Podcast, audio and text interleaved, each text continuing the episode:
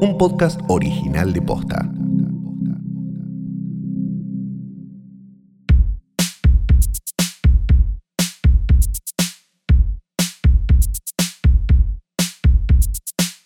Buenos días, buenas tardes, buenas noches o lo que sea que coincida con el momento en que le diste play a esto, que no es una cosa más que el podcast más importante de la historia del mundo, conducido además por los dos solteros más codiciados de la Argentina.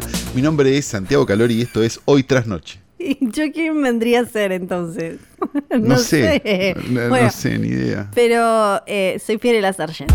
Hola, Tenemos que decir que la semana Sí. pasada tuvimos un contacto estrecho. claro, estuvimos en situación de contacto estrecho. Porque Sí. si no Y estás esta en semana estamos grabando vía satélite porque Flor está con la menstruación. Vamos a Sí. contar todo. Sí, eh, nada de. ¿Cómo es que dice la señora Bisman? Eh, nada. Eh, nada de mentira, todo, todo verdad, nada de mentira. Al pan pan y las cartas sobre la mesa del vino. Sí, eso. Todo eso. Al vino, vino. Porque si las no- cartas a la mesa. Si no estuviste en situación de contacto estrechez eh, en este fin de 2021 o principio de 2022, No, ¿realmente sos un estuviste? pelotudo. en- ¿Estuviste? eh, fíjate, vos, fíjate.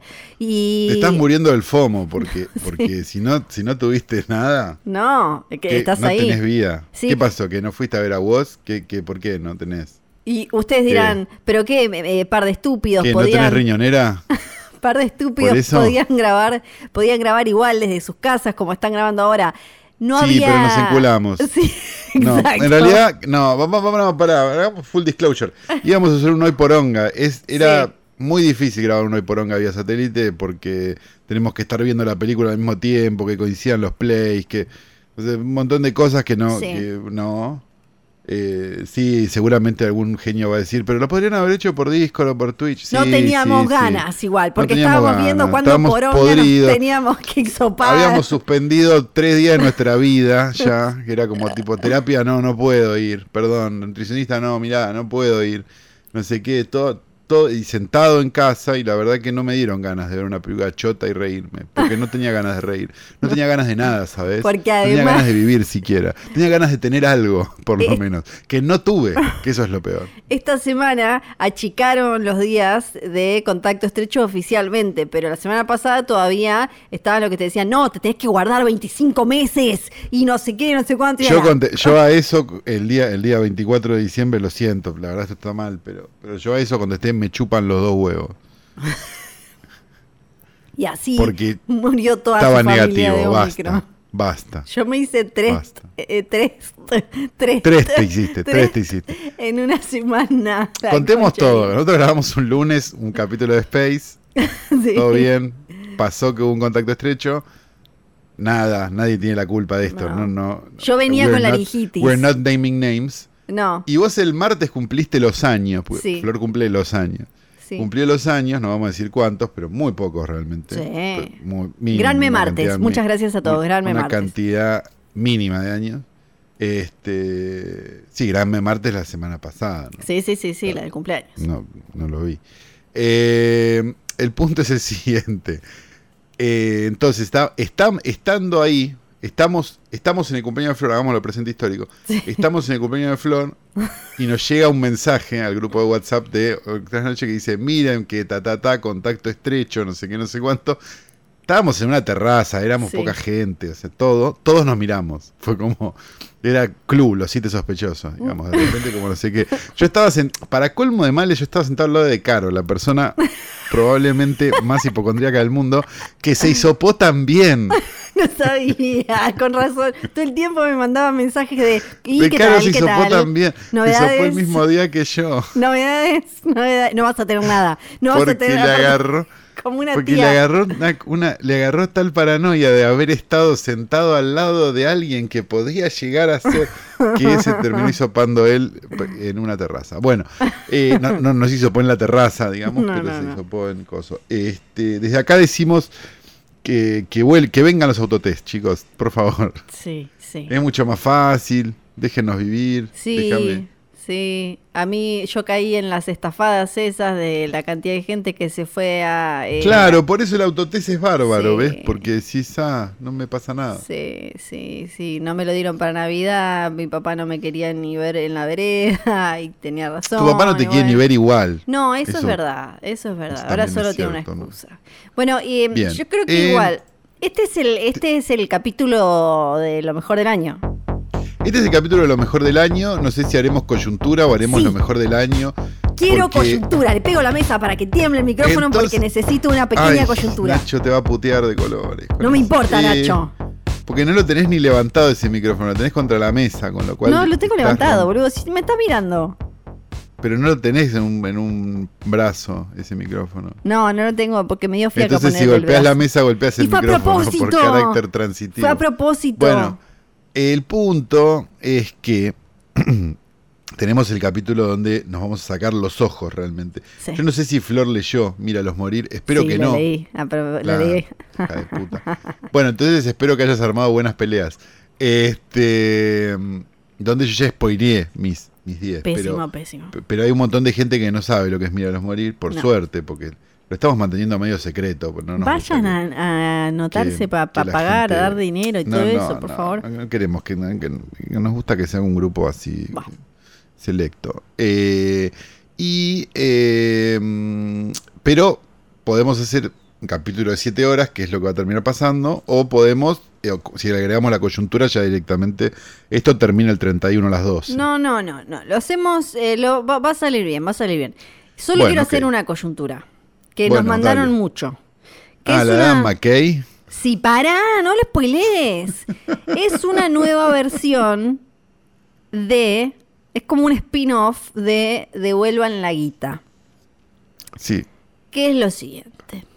Resulta que Adam McKay, que hizo cosas muy eh, divertidas y amenas. Sí, hizo, hizo algunas películas buenas. Sí. ¿Cómo se llama? Ron Burgundy y demás sí, eh, de Anchorman. Anchorman, que acá el reportero, creo que se llama una cosa así.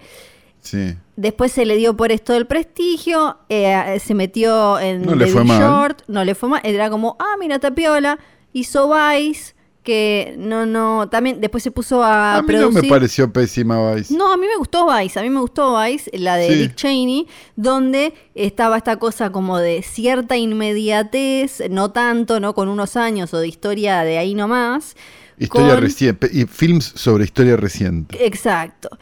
Eh, se puso a producir cosas como Succession, ahora va a estar eh, produciendo la serie que se va a hacer de, Parasite. Y, Hace todo bien Adam McKay, diría uno, ¿no? Claro. Y dirigió esta película eh, que se llama cara, ¿no? Qué cara que esa película, qué cara con un montón de famosos, parece ¿Qué como cara que es? Eh, es como una especie de, mm, eh, ¿cómo se llamaban las cosas esta de, eh, para la África Live Aid?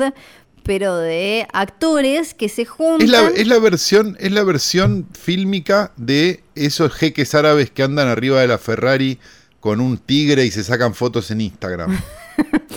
Están todos estos que seguramente van a decir que cobraron un poco menos porque... no, porque el prestigio. Son amigos y porque em, la, la, la, película tiene un mensaje.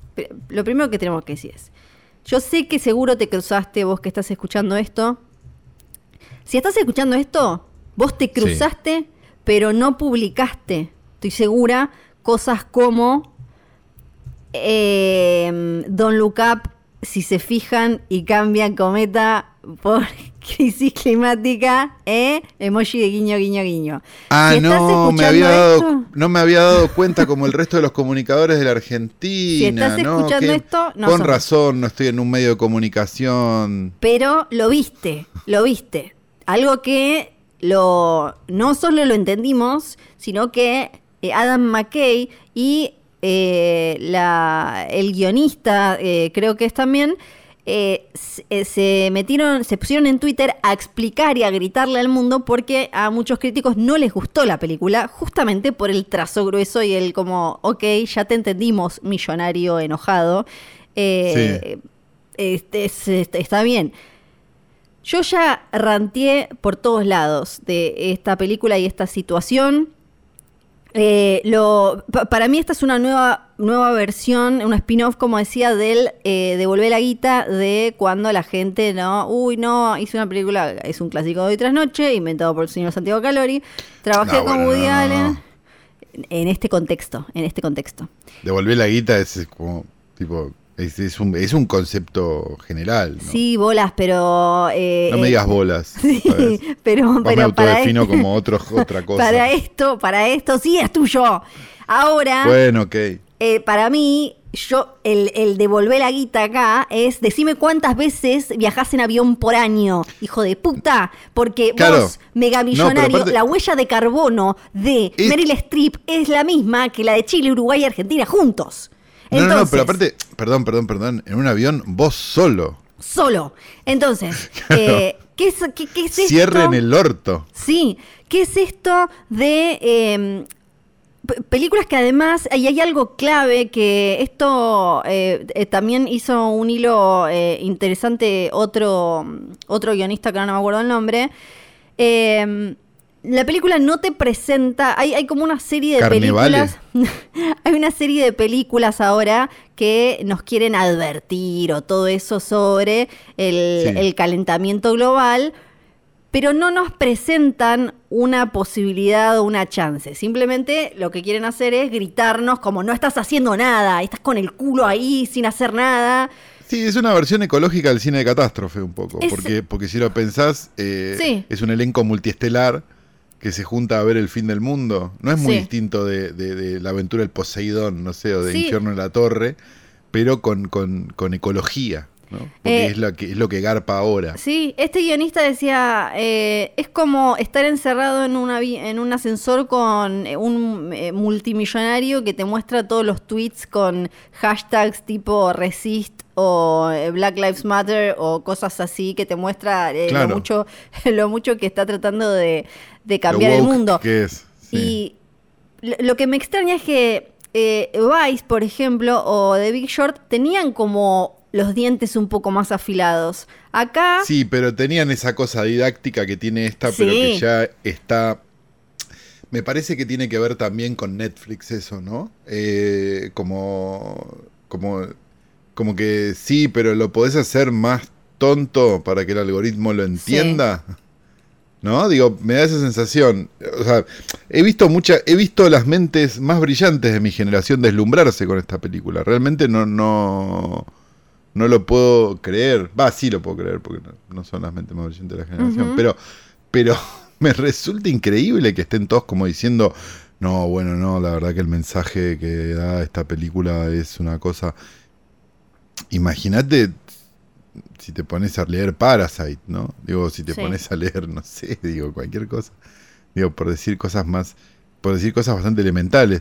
Este, es como una clase, es, es pa- para, es para el polimodal. sí, y, lo, y ¿No? para mí lo que pasa es que en The Big Short eh, directamente abrazan como esa especie de absurdo meta didáctico con, por ejemplo, el momento de Margot Robbie y en, Dick- y en la de Dick Cheney, ahora no me acuerdo, pero también tiene cosas así. Sí, esta- pero está balanceado, acá no está balanceado, No, acá no, está todo en acá no- once. claro, acá me parece que no está eso para mí. Para mí, el, el contrario, para mí no está en 11. Para mí lo, está como.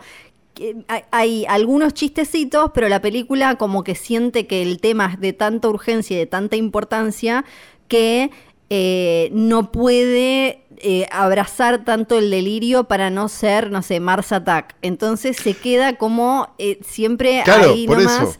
Pero eh, Mars Attack tiene una cohesión, tiene una lógica donde vos aceptás esa lógica.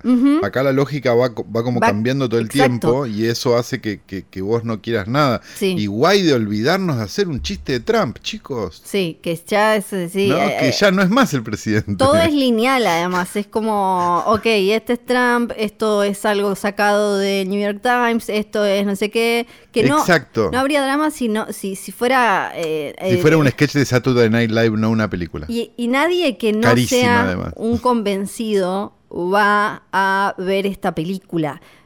Quizás, tal vez puede ayudar a acercar a un par de personas que están medio en duda, pero nadie, entonces es como una especie de, es como, esto me lo dijo, ay, que después me cuente quién, un oyente me dijo, eh, un oyente me parece que era, me dijo, es como la de Panama Papers, pero eh, de... Uh, la esa era estaba por decir eso, la, de Soderbergh de Panama Papers. un montón de, actores, sí, una cosa coral, un montón de actores conocidos, un tema actual y, y en este caso, como lo obviamente acá eh, yo no soy anticiencia, obviamente creo que la crisis climática es algo que existe y que estamos, no solo eso, sino lo de, se me fue la, eh, la alerta esta de que estamos en nivel de extinción total, no sé, que estamos matando todo.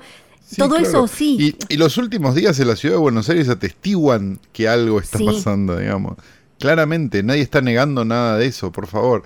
No, lo que estamos diciendo es que la película es la. O sea, es. Es John Penn salvando a alguien en el Katrina con un camarógrafo. Es eso la película. Entonces, es ese esfuerzo que hacen los actores, generalmente los actores, para, para quedar bien con la causa que es ese, de, la de ese momento. Ya llega un momento donde, donde termina siendo un chiste en sí mismo. Sí, y, eh, y Adam McKay se enojó y salió a decir como que si vos no entendés que esta película es importante, sos parte del problema. Bueno, Adam.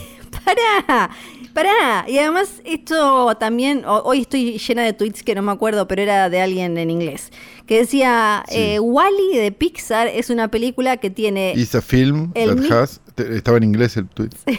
que tiene el mismo mensaje y logra contar una historia, además, eh, de amor. Además de gritarnos cosas. Claro, además de decirnos como, che, se van a ir al carajo y van a hacer mierda todo. Eh, entonces hay una chance, eh, existe la posibilidad de hacer una película que sea didáctica, dramática, con humor, pero sobre este tema y urgente, pero no es esta, no es esta con DiCaprio gritándonos y con, y, y con personajes que aparecen como el de Timoteo, eh, que Timoteo Chamamé, sí, Adriana, Adriana Aguirre, ¿cómo se llama? Adriana, Adriana Grande. Aparece solo para lo. Bueno, eh, creo que entre lo más gracioso, porque lo que más rescato es la canción de Ariana Grande que dice son todos unos de cara de verga o vayan a. Eh, pero después era. Y también me hizo acordar a un posteo del otro día de DiCaprio. Una noticia decía algo así como: Leonardo DiCaprio dice que Argentina tiene que ponerle algo así como tiene que cuidar más los bosques. Sí, tenemos que cuidar más los bosques. Pero y vos tenés que dejar de tomarte aviones a islas con pendejas, Leonardo. Lavate el ojete, vení para acá. Yo sé que debes donar un montón de millones, pero igual te sobran millones de millones. Entonces, si te importa tanto que cuidemos el bosque, vení a ayudarnos, porque somos, un, somos una región, no te digo un país, somos una región en el culo del mundo con tres personas que no movemos la brújula, no movemos la aguja de nada, no tenemos poder real de decisión en el mundo, no es que no somos China, India, salvo Brasil, el resto de los que estamos por acá abajo no movemos nada. Entonces, y para colmo tenemos 3 pesos con 50. Entonces estaría, está buenísimo pasar todo así, por todos tengamos ahora electricidad no sé cuánto, pero danos la guita, porque no la tenemos. Y con esto cierro, y ahora podemos ir al balance. Porque no, es increíble, ah. sí. Igual, viste que todo lo, que, que, la, que, la, que la progresía hollywoodense se convirtió en la Liberty ya, pues ya es aburrida. Sí, sí, sí, sí. Ya, no es como, ah, bueno, qué diver este, el, progresismo. No, no, no, son a liberty de aburridos. O sea, entonces, ahí es donde se pierde, ahí es donde se pierde todo. Porque si, por lo menos fuera divertido el chiste, decís, bueno, genial. Pero como no hay más chiste de nada, porque alguien se ofende, es un problema. No estoy con esto diciendo dejen que, que que Yudica dé la vuelta y muestre el orto de la mina en la tele. No, no, no, estoy diciendo esto. Yudica, de hecho, tiene su propio programa con su propio enano, así que él, a él esto no lo, afecta. Lo disfrazan de cosas, ¿lo viste? Nos afecta a nosotros. Lo disfrazan de cosas. esto, todo esto que nos preocupa tanto solamente no, no, nos, nos, este, nos afecta a nosotros a los que pensamos de una determinada manera y de una determinada forma. Los que piensan de otra están exactamente igual. Entonces deberíamos fijarnos si el mensaje para un para el mismo público es el mensaje que deberíamos tener o si deberíamos tener un mensaje un poco más amplio. Porque la verdad que nos estamos gritando entre nosotros y la verdad que no tiene mucho sentido. Dicho todo eso. Dicho todo eso, vamos al resumen del año que fue, puf, qué año, ¿eh? Yo hice a propósito y traté de no... eh, No pusiste ninguna del Oscar, ya sé. No, pará, vos tampoco igual, pero porque no te gustaron. No, pero la tengo en las menciones. Ah, tenés mención. Ah, ah, tenés Yo tengo cinco menciones. yo tengo cinco menciones barra seis menciones de películas que quedaron afuera porque quiero generar un poco de polémica y después tengo mi top ten. Ok. eh, Como no todos los tengo. años, Flor. Siempre Deberías prestar cinco- atención a, de la puta a cómo grabamos todos los años.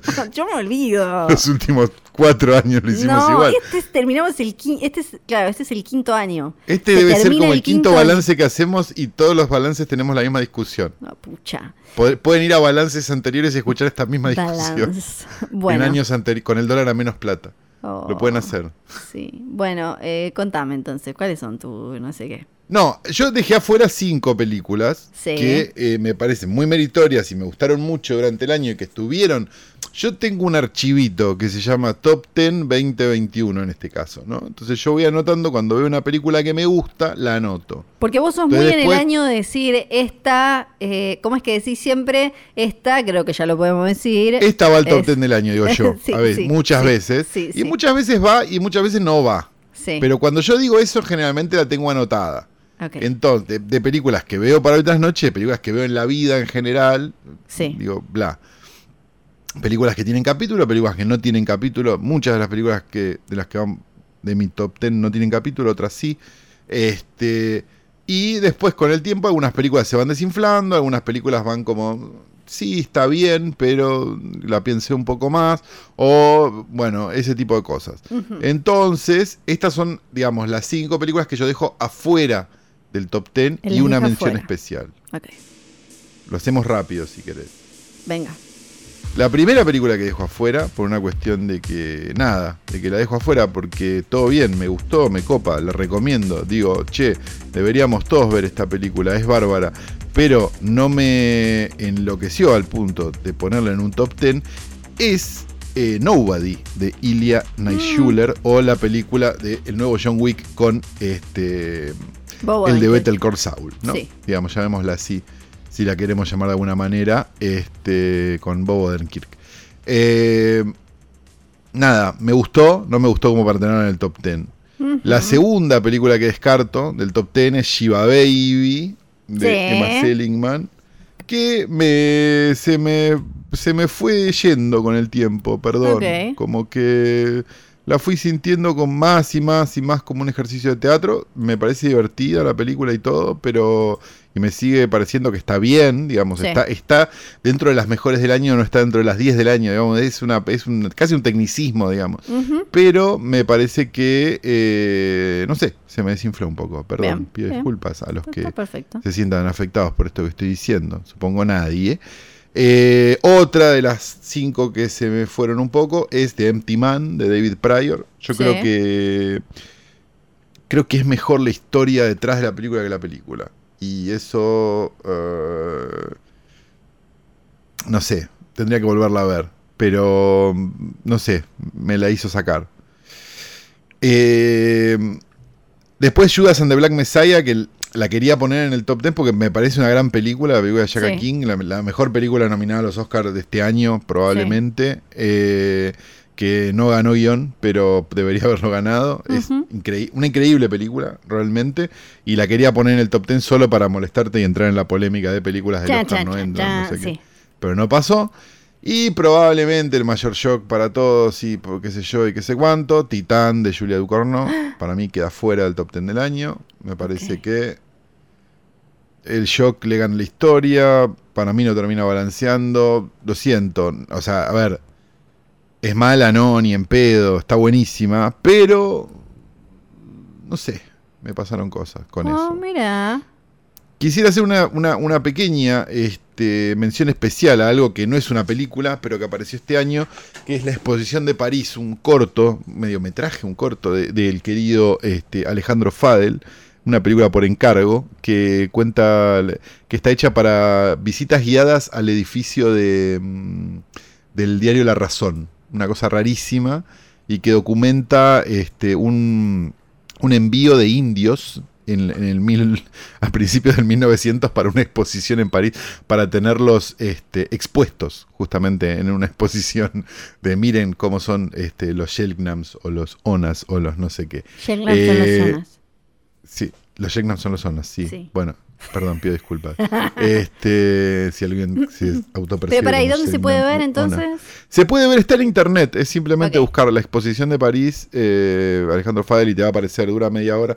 Es muy divertido y me hizo acordar mucho a una novela que me gustó mucho este año que se llama La Telepatía Nacional de Roque Larraqui, que recomiendo también que lean mucho.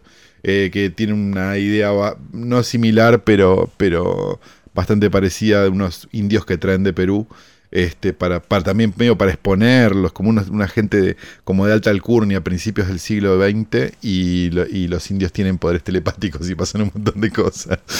Este, nada, re- muy recomendable. Pero, no, pero este no es un este no es un podcast de literatura. Este, ahora sí, las 10 del año, una y una, ¿no? Así que Sí, ya hablé un montón yo, así que tu puesto número 10, Flor. Uf,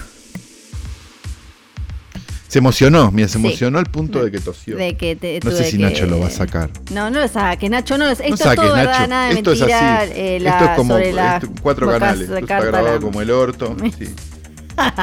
Bueno, eh, me costó me costó ordenarlas este año. ¿Te costó juntar 10? No, no, me, me sobraron algunas, me sobraron algunas. Ah, bueno. Pero tampoco ¿Y por quería... qué no las pusiste en las que te sobraron? ¿Ves que podrías haber hecho lo mismo? Porque, po- porque algunas ya las, eh, la- la- las comentamos y no quería como... eh, tienen sus capítulos, pero... Bueno, pero. Bueno, entonces ahí Te pondría... dio paja. No, ahí pondría ponerle... eh, ta- también coincido con Titán, con, eh, pondría Lamb, eh, pondría... Ah, sí. eh, pondría eh, a mm, Violation, eh, pondría a las que me, son las que me quedaron afuera y ahí me están diciendo como, ¿y qué puso? ¿Qué dejó? ¿Titán quedó afuera? ¿Te quedó afuera también? Titán me quedó afuera. eh, ¡Hola, la! Dirían en Passing, Francia. una que no tiene, de- que la, la pueden ver en, en Amazon, eh, que no, no tuvo capítulo, eh, también, que me estoy acordando ahora. Eh, pero la número 10 creo que es Sí. la que más te va a enojar. Porque es No, dale. la película, no tengo tantas que creo que te vayan a, hacer enojar. Pero no Pero- estamos acá para. No nos vamos a enojar por una película. Lo único que falta. Nos vamos a enojar por los boludos que hablan de películas, pero no por una película. Las, las películas no tienen la culpa. Esta es... Ese eh, Omicron se puede ver, Flor, ¿eh? No, es- estoy saliendo de la laringitis y tengo el aire acondicionado acá arriba. Sí, yo estoy igual. Bueno, es la película sobre niñitos gay, que no son niñitos gay según Disney. Luca. Vos no la viste, No sé, porque ni, no ves. no sé ni cuál es. no Luca sé es de Pixar. Luca es una película eh, de, de Pixar. Me, me parece que tiene todo lo que necesita una película de, de Pixar desde cierta eh, no subestimación de les pibites eh, y, y la, la- la- la ex- explotar la, la- la animación eh, pero siempre al servicio de la historia y con una paleta eh, y una personalidad que la distinga del resto. En este caso, eh, es, es la que le decían Call Me By Your Name de nenitos. Ah, no, no me enteré Con- de todo esto. es- no es una- enteré de todo esto. Es una especie de Call Me By Your Name eh, con eh, la forma del agua, pero Sí. de nenitos. ¿Y hay Age Gap también ahí? No, ha- no hay age gap. No, no, me parece que técnicamente no hay. Eh, y, y Y entonces... Timothée Chamameno no le, no le, no le, No. no le paquetea el bulto No, a- al, caníbal, asesino serial Sí. de Armie Hammer. No, no hay nadie paqueteando nada acá. Ok. Es como, eh, por un lado, tiene toda esta cosa de que, que es tan clásica y sobre todo, no, de, de la ficción en general, ¿no? De lo- los veranos, de la infancia y las cosas que pasaban y esa como que era una especie de burbuja, ¿no? Donde quizás conocías otra gente y demás. Eh, Sobre todo Flor, que está- vivía en un iglú. sí, y está, no, igual yo no conocía a nadie porque no le hablaba a nadie cuando me... No, ella le miraba con cara de orto, es una nena toda, toda dark, con cara de ojete. Eh, y esta, y la metáfora que también nadie tiene que explicar ni señalar de sentirse diferente y esa edad en la que se despiertan cosas y en la que uno tiene como que empezar a abrirse para generar un vínculo con alguien y ver que quizás no está eh, solo en esa o el otro lo acepta. Eh, y me, parece que es una película bella, divertida y que eh, empieza a, acercar eh, determinadas cuestiones a eh, un cine algo tradicional. así que me parece que Luca tenía que estar en el top ten. Bueno, perfecto, entonces. que, esté, que esté entonces. Me si me voy a enojar por una película, ¿no? Pensé que ibas a poner la, el Snyder Cut, ahí sí, ahí sí vuela. No está Spider-Man. Ahí vuelan, sillas. Mi puesto número 10 es un documental que me crucé de casualidad, que bajé de casualidad y que la pasé muy bien. Que se llama The United States of Insanity. Está dirigida por Tom Putnam y Brenna Sánchez. Y es la historia, quizás no estés al tanto, quizás no sepas quiénes son, y quizás tampoco sea tan importante que lo sepas, pero si estás al tanto de quiénes son los Insane Clown Posse. Sí, claro, los que tienen. Eh, ¿Hicieron alguna película o no también? Que no lo sé. Sí, sí, me Tienen sus fanáticos. Este. Tienen unos fanáticos bastante este, complicados que se llaman los Yugalus, ¿no? Digamos, ah, eso no sabía. Bien, los Insane Clown Posse básicamente son este, una, un dúo de rap increíble porque no, increíble desde, lo positivo, sino de justamente no lo podés creer, este, que han amasado un éxito enorme en una determinada demográfica de Estados Unidos que tiene que ver con este, gente, digamos, de, una clase social este, no, tan ascendente, llamémoslo así, que eh, por alguna serie de cosas que pasaron, que fueron simplemente casualidades, este, el FBI terminó eh, considerando los Yugaluz, o sea, los fans de, Insane Clown Posse, como este, una, una pandilla, o sea, como un, como un gang activity, como si fueran la Mara Salvatrucha o los Crips o los Bloods o ese tipo de cosas. Entonces automáticamente criminalizaban los shows de Insane Clown Posse, lo cual es ridículo porque ves dos minutos de un show de Insane Clown Posse y te das cuenta que este, no es precisamente algo que, que sea o sea, es todo lo descerebrado que te puedes imaginar. Este, se tiran gaseosa este, y ese tipo de cosas. Eh, y la película es muy interesante porque es una película sobre la libertad, es una película sobre, digamos, sobre, sobre lo ridículo del sistema judicial estadounidense, digamos, y una serie de cosas. Y, y si no estás, digamos, en, en, en, el, en el tema y como yo no estaba, digamos, tenía como dos dos ideas, digamos, sabía quiénes eran y sabía que los fanáticos eran medio así, pero la película es, eh, digamos, es, interesante porque, porque es medio una de esas de, van a juicio y capaz lo ganan y, y te terminas poniendo al lado de ellos y qué sé yo, y y me parece como, como, como, está bueno, digo, como, como hablar del sistema judicial a través de otra cosa totalmente ridícula como es Insane Clown Posse y los Yugaluz, digamos. Me parece que eso es lo que tiene de... Es como si fuera, para, que se entienda a lo mejor más el público de hoy tras noche, que es un poco más así, es como si trataras de explicar el sistema judicial este, norteamericano a través de los furries. Perfecto. Digamos, o de, no sé, una cosa así. Entonces, eh, pues, ese es mi puesto número 10. Y eh, yo aprovecho eh, la, la película, una... Voy a toser mucho en este capítulo, Nacho, no cortes nada. Flores eh, Omicron. Death Racers eh, me tocó hacer reseña cuando recién empecé a trabajar en la revista La Cosa y ahí ellos protagonizan y hacen, después tuvieron otras películas. Y de paso recomiendo, yo no pongo documentales acá, pero recomiendo Woodstock 99, está en HBO Max. Tiene una estrella en IMDb de sí, Es espectacular. Em, claro, es con Violent J y Shaggy to Dope. Qué hermoso. Que es como, no, no me acuerdo si es un choreo que a Death Race, obvio. Eh, ¿cómo se llama? Death Race 2000. Death Racers. Sí, directo a video. ¿Por qué te hicieron hacer esto? Estabas pagando derecho Era de la época, le mando un beso a Nick Loretti, era la época en la que él conseguía ah. unos VHS que les mandaban del año de, de, no sé dónde, de una cueva, y, ahí. Y, mm, Eh, bueno, eh, Woodstock 99, ellos tocaron, ahí creo que tienen mucho que ver. Otro día podemos buscar la excusa para hablar de Woodstock 99, si no la viste, eh, mira. Sí, es, es, interesante ver, sí. Pero no está en nuestro top 10 del año. ¿Cuál es tu puesto ah, número 9, Flor? Me, falta el puesto número 9. acá hice un poco de trampa porque no me puedo ah. acordar es así, no me puedo acordar esa historia del oculto el año pasado, como se llegó a estrenar en Mar del Plata y en no sé dónde cuenta Pero se vio este año. pero claro, pero la, la, la, gran, la gran masa la vio este año, la vimos claro, este año. para mí, para mí entra, sí entra, ¿Entra en este año o no? Sí, entra en este año. O sea, no, si estás escuchando... Sí, un Mar del Plata virtual aparte. Claro, era todo raro. eh, podés estar escuchando esto, probablemente ya lo estés escuchando en 2022, ¿o no? Eh, hay que decir eso también. Historia... Sí, porque esto sale el 31 de diciembre de 2021. Y si no estás a las once y media de la noche dándole play a esto, es porque tenés familia. Y nosotros sabemos muy bien cómo es nuestro público, Flor. Eh, eh, Historia del Oculto es de Cristian Ponce, em, que es quien está detrás de la frecuencia. Siempre me confundo. Kirlian. Kirlian. Siempre, siempre estoy como Kirlian. Creo que es Kirlian. Kirlian, sí. Que es eh, otro ejercicio como de ficción y género eh, muy interesante que arrancó en YouTube y después eh, ya está en Netflix.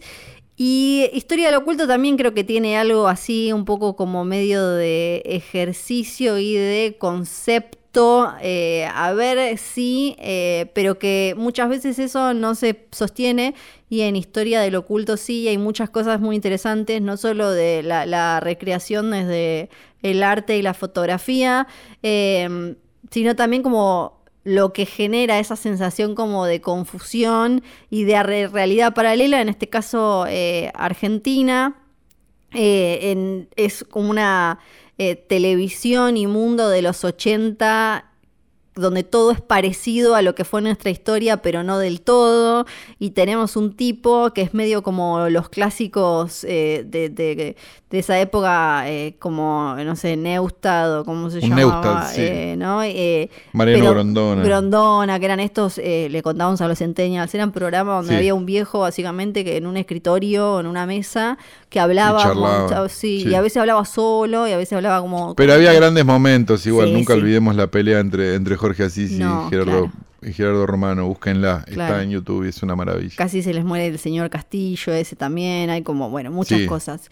Y, pero mezclado con eh, cierta cuestión conspiranoide a los Serpa, ¿no? Y el chabón eh, dice que va a tirar un montón de datos súper secretos que tienen que ver con cosas que también están dando vueltas ahora, ¿no? Como de eh, los planes reales, secretos, siniestros, oscuros del gobierno, sectas, illuminatis y todo un poder que en realidad juega para otro lado.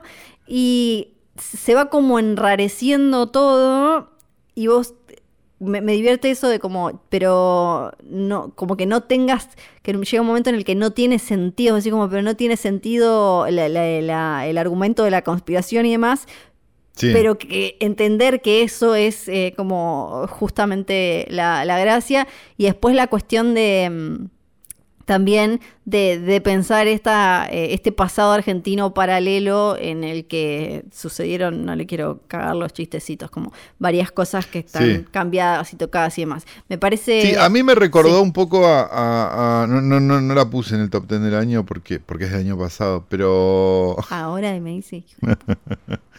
No, pero me recordó un poco, no tiene nada que ver, pero me recordó a la larga noche de Francisco Sanctis, digamos, como esta idea de usar un, un, periodo histórico para contar algo de una manera muy acotada y a la vez, digamos, obviamente la larga noche de Francisco Sanctis es sobre la dictadura, esta es una película sobre más sobre los 80, digamos, y sobre cierta paranoia eh, post dictadura, digamos, y, una serie de cosas, Guerra Fría, etcétera, digamos, que, poco tienen que ver, digamos, pero que mucho tienen que ver en cuanto al tipo de película.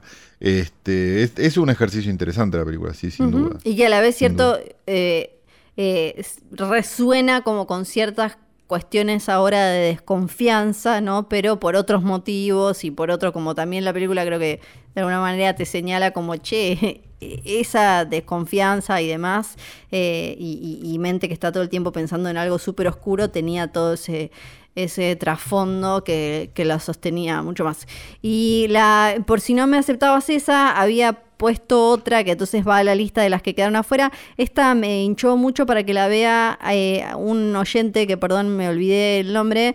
Que Te olvidaste los nombres de todos los tuiteros y de todo el mundo. De todos. Sí, realmente. Es de Baishi, la, la de terror eh, judía, básicamente. Sí, sí, sí, Porque sí, que también Yo te hinché las pelotas para que las veas, pero al final también? resultó ser un oyente, sí. ¿eras sí, de hecho te dije que de hecho te dije que le hiciéramos un capítulo, ¿Y por qué no lo hicimos? Porque capaz que no era en español, no era en inglés o algo. No, eh, que bueno, me, me, parece ya también le pasó medio algo parecido porque se estrenó el año pasado, pero después no se estrenó, entonces se estrenó este año y bla. Eh, que mm, y creo que en realidad se empezó a estrenar en 2019. Eh, bueno, la cosa es que me parece súper interesante ya una película de terror que explore una religión más allá del cristianismo, el catolicismo, que siempre estamos como ahí con lo mismo. Ya eso me parece que ah, valía la pena por lo menos mencionarla. O sea, o sea que la película que reemplazaba la película que podía no ser por año era otra película que podía no ser por año. Sí, alguna me tenías que aceptar. Alguna me ibas a tener que aceptar. Mi puesto número 9 es Madres Paralelas de Pedro Almodóvar, eh, una película que va a ser del año que viene, gracias a que Netflix decidió no estrenarla en cines en nuestro país, ni en ningún país de Latinoamérica. Este, así que hicimos lo que teníamos que hacer, la bajamos y la vimos antes que Netflix, que es lo que hay que hacer siempre cuando un monopolio se mete con lo que vos querés hacer o dejar de hacer. Eh, Madres Paralelas de Pedro Almodóvar es la nueva película de Pedro Almodóvar que tiene como es de esperarse un melodramón detrás con un montón de casualidades que solo le salen bien a él y con este un montón de vueltas y de cosas y demás eh, que, que, nada te encontrás diciendo, ahora lo único que falta es que no venga la camioneta, ¿no? Digamos, como el remate del chiste, y no viene la camioneta. Y Almodóvar le queda bien, y al chiste le queda mal. Digamos, este sería una de las cosas. En paralelo también reconstruye un poco la historia de la deuda que todavía los españoles tienen con la guerra civil española, digamos, y con varias cosas más que, había empezado un poco en Dolor y Gloria, digamos, él siempre como que trata de meter un poquito de, ese tipo de cosas, sobre todo en la última época, eh, sin dejar de, filmar esos melodramas y sin dejar de hacer todas esas cosas que él hace. Entonces, eh, me parece que que, digo, teniendo, habiendo tenido el cine testimonial que tuvimos en Argentina, me parece en, los años 80, que era casi como una, la revista Villiquen, digamos, ver algo así sobre la guerra civil española, digamos, me parece como tan interesante, digo, que, que, decís, che, ah, capaz se podía haber filmado algo que no fuera, este, el, eh, no sé, las películas testimoniales que tuvimos nosotros. Entonces, a la vez otra, una película que nada que ver, digo, entonces parece que, que es, es, es, bárbara, digamos, y me parece que Almodóvar viene pegando en el, en el, en el blanco seguido ya en el último tiempo y, es interesante porque justamente tiene una edad donde, donde los directores empiezan a errarle al blanco, digamos. Y, me parece que justamente él como que se refinó y, y hizo todo como lo tenía que hacer. Digo, me parece como fantástica la película. Así que, Madres Paralelas, bájensela y véanla antes de que Netflix la ponga. Se le armó, viste, como eh, un quilombito porque... Eh, em, ¿Quiénes eran? Victoria Abril y... Victoria Abril y Milena Smith. Eh, que, salió... ¿Sabes de qué estoy, estoy hablando? No, no tengo la menor idea. y creo que la que la señora que murió ahora... Eh, Victoria Abril. Ah, vos. No, no, no, perdón. Pensé que decías Penélope Cruz. No, Victoria Abril salió y quién más. ¿Y, quién? ¿La que murió ahora? La señora que murió ahora, eh, que dijeron que Almodóvar era muy como de mis musas, mis musas, mis musas, pero después, cuando las mujeres llegaban a determinada edad, buscaba más jóvenes y no les volvía a dar trabajo. Eh, Está Rosy de Palma en esta película, muchachos. no sé si Rosy de Perdón. Palma no, no también lo, lo bardeó. No, me parece que no, Rosy de Palma no lo bardeó. Sí, puede ser una elección nomás y ya, pero eh, Claro. le- se le cayó eh, un poco cuando, cuando esta señora, que ahora se me fue el nombre, eh, ahí voy a buscarlo, a- cuando ahora eh, apareció muerta, Sí, eh, y, y él puso eh, o desde su productora, creo que tuitearon, eh, Verónica Forqué. eh, Sí. Como, ay, qué pena, qué dolor, era como, bueno, le hubieras dado laburo, viste la clásica, como eh, eso. Se la quería meter un poco de picante. Claro, pero a veces las historias no ne- necesitan determinados actores Sí. y no otros, ¿no? Eh, Sí. El, el- el- el actor tiene un problema grave, que es que cree, se cree imprescindible. Sí. No estoy hablando de esta pobre mujer que murió, eh, por Sí. favor. Estoy hablando de los actores en general. Y a veces no son, son prescindibles justamente. O sea, son prescindibles porque hay otros actores. Sí, Y no estoy diciendo más jóvenes, estoy diciendo para el papel necesario para hacer determinada película. Y también es cierto que los directores se obsesionan con determinados actores y actrices, eso también pasa. sí. Entonces muchas veces terminan haciendo varias películas con un actor hasta que se cansan y de- digo, no sé, todo el periodo Carmen Maura de, de, de- de- de- de- Almodóvar, digo. ¿cuántas películas hizo con Carmen Maura? Miles, después dejó de hacer películas con Carmen Maura. Y no era un tema de que Carmen Maura no era joven o era, o era joven, digo, de hecho Carmen Maura creo que tiene todas las edades posibles en las películas de Almodóvar. Sin embargo, este no sé, digo, pero, pero bueno, no me voy a, no voy a defender a Almodóvar tampoco, capaz que es un nazi. Y sale mañana esto que Almodóvar es nazi y dicen, él lo defiende. Ah, ¿me toca a mí? Sí, puesto número 8, distancia de rescate. Que no me Vos decís. Sí, yo te pongo distancia de rescate. Yo no leí el libro. A mí eh, me, me gusta más la pa- me gusta menos la parte mm, ecológica y me gusta más la parte de sobre la, la, eh, la- la- el vínculo y los miedos y, todo lo que es eh, maternar, paternar y demás, y ese, ese pánico, como generar ese clima como eh, de, de terror y de como espeluznante en base a eh, lo que le puede pasar a tu criatura cuando no está cerca tuyo. Me- así que sí, la pongo. Dos cosas voy a decir. Voy a decir Ya- dos cosas. ya la primera. las dijiste en el este es el mismo, este es el mismo podcast donde se acusó a Adam McKay de trazo grueso. No me parece distancia de rescate tras sobre. eh, ¿Cómo? No, me ¿decís parece. que no? Me parece. El, flash, el flashback a cuando parece- se moja con el agroquímico. Sí, Me iba a decir, parece que no. Me parece mediano. eh, y Pero dos, un- perdón, y dos, dos. Este, y, y ¿Te acordás de la voz en off de esa película? Sí, no me. No me Y aún la votás, número 8. Sí, sí. Ok, perfecto. Estás en todo tu derecho. Es es un podcast absolutamente democrático, pero quería, quería. Me hiciste enojar más con esta que con, con la de Pixar al final. Ah, ah, ah.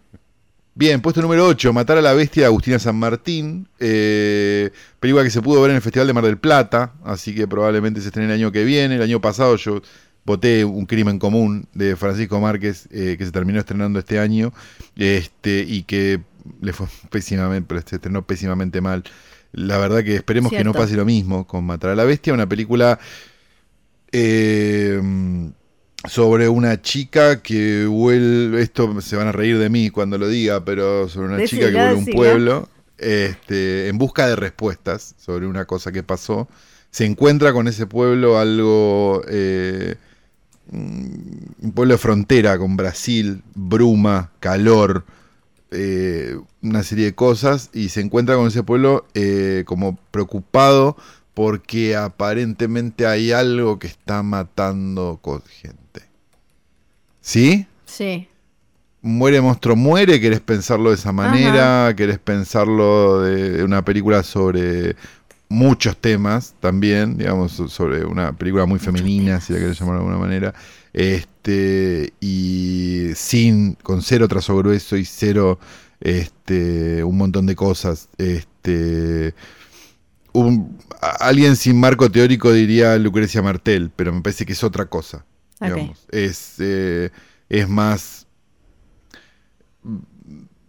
rara, digamos. Es, es una película extremadamente rara y, y que la directora tenga 30 años me parece fabuloso. O sea, porque me hace pensar que, Claro. que puede haber un montón de cosas después de esta. Así que ese es mi puesto número 8. Estén atentos porque se va a estrenar y estas películas cuando se estrenan está buena verlas en cine. Me hubiera gustado mucho verla en cine esta película. La vi en festival así online y tal. Pero me hubiera encantado verla como debe verse esta película. Ese es mi puesto número 8, Matar a la Bestia de Agustina San Martín. Ahora me toca. Aclaré que es una película argentina. No aclaré que es una película argentina. Yo lo ¿no? entendí, o lo sabía, Ah, o no sé. Bueno, vayan a- ¿Qué te, te- te cayó algo? ¿Se rompió algo? ¿Un fantasma? No, se me cayó, no, Ah, no, ok, no, bueno. no, no es grave. no. A ver si esta te hace enojar. Bueno, puesto número 7 de Flor. Un musical. Ta, ta, ta, tarán. Cero me preocupa un musical. Es, sí. es un musical dirigido por Steven Spielberg. Podría haber Ay, sido, podría haber sido, Ah, pero no quedó es, afuera. no. Quedó Ah, afuera. quedó afuera. Sí, porque basta decir, por favor, basta de decir que es una remake de la. Es una nueva adaptación. Nueva adaptación no es lo mismo que remake cuando hay un material previo. Y en, en, en West Side Story, en la de Spielberg, se nota particularmente que está más cerca a la obra que a. Me puse a rantear con otra cosa. Bueno, Sí, me haces acordar a los que a los que hablan de historietas cuando le adaptan algo y no les gusta. Pero sí me gustó. No, no estoy No, no, está bien, está Ah, bien. No, no, no, pero, pero como no- Pero ¿por qué no pusieron la parte donde él entra en el multiverso y entonces Bueno, eh, ¿sabes? Eh, es como. crece la concha de tu madre? Bueno, Tenés 40 años. No te estoy hablando a vos, le estoy hablando a los que se quejan del multiverso. Bien, perfecto. Es la primera película dirigida por Lin Manuel Miranda y se llama Tic Tic Boom. Una especie de. Todo me, me- me parece muy hermoso eh, en Sí. esta película. La evité conscientemente sabiendo lo que, Obvio. lo que era y no, no me interesaba, Claro. pero sé que, que Lin Manuel Miranda es alguien que, que de mucho prestigio. Sí, el- lo loco es que Lin Manuel Miranda, el creador de Hamilton, eh, In the Heights, y ahora eh, hace la música eh, de 10 mil millones de películas y películas animadas. Pero In the Heights no era una película de él ya. No, no era dirigida por él.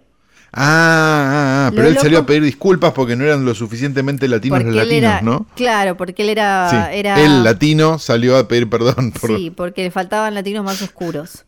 Eh, porque Sí, él es latino perfecto. más claro. Eh, Claro. Y, el este con leche. Sí. Eh, él eh, en- e- eligió para su primera película como director una historia y un musical no propio, sino de eh, Jonathan Larson. Es eh, una eh, como medio autobiográfico. Y Jonathan Larson es eh, el que eh, el que creó Rent, una obra Sí, que quizás si la ves ahora, la película estaba en el Conex, estaba uno de los Mambrú, me acuerdo. Claro, estaba tripa. eh, Sí. Pero una Yo tiro que la versión de acá, ¿no? me gusta, me gusta. Eh, Y en una- los 90 y salía mucho la remera de Rent porque había sido a Nueva York. Sí, claro, me imagino. Sí. Porque Rent sí, en ese momento era algo eh, como que, que le hablaba a una generación a la que eh, no, se le, no se le estaba hablando por lo menos de esa manera, eh, eh, co- con, eh, con ese eh, estilo, en ese medio. eh, y, Algo parecido metía- a lo que había pasado con películas tipo singles en, a principios de los 90, claro. Eh, exactamente, de golpe te ponía a estos pibes que tienen todos estos sueños, eh, lo- los que la, la generación X, ¿no? Que están como entre medio de desilusionado, cansado, no sé, no esto, el otro, apatía, pero no. Eh, Vayan a laburar. Claro, y ahí em- y aparecían las drogas y la sexualidad y, eh, el, y, y la explosión del, del, eh, del SIDA eh, y, y todas esas cosas. Y Jonathan Larson murió muy joven y murió antes de poder ver Tic Tic Boom, que era... em, que, que- que es como autobiográfica y, y básicamente es como una historia, es por un lado lo que hace Lin Manuel, eh, un eh, homenaje y una carta de amor al, al musical y al ser artista, eh, y por otro lado, en general yo suelo odiar como estas cosas de el impulso artístico y la vocación y la llamada y qué sé yo, pero cuando está bien hecho, está bien hecho y, acá eh, hay mucho de eso de la pregunta de, bueno, si yo, porque hay un montón de, jóvenes con el sueño de ser cantante, actriz, eh, guionista, director, eh, mm, compositor, ¿cuándo soy realmente un músico que trabaja de camarero hasta que la va a pegar como músico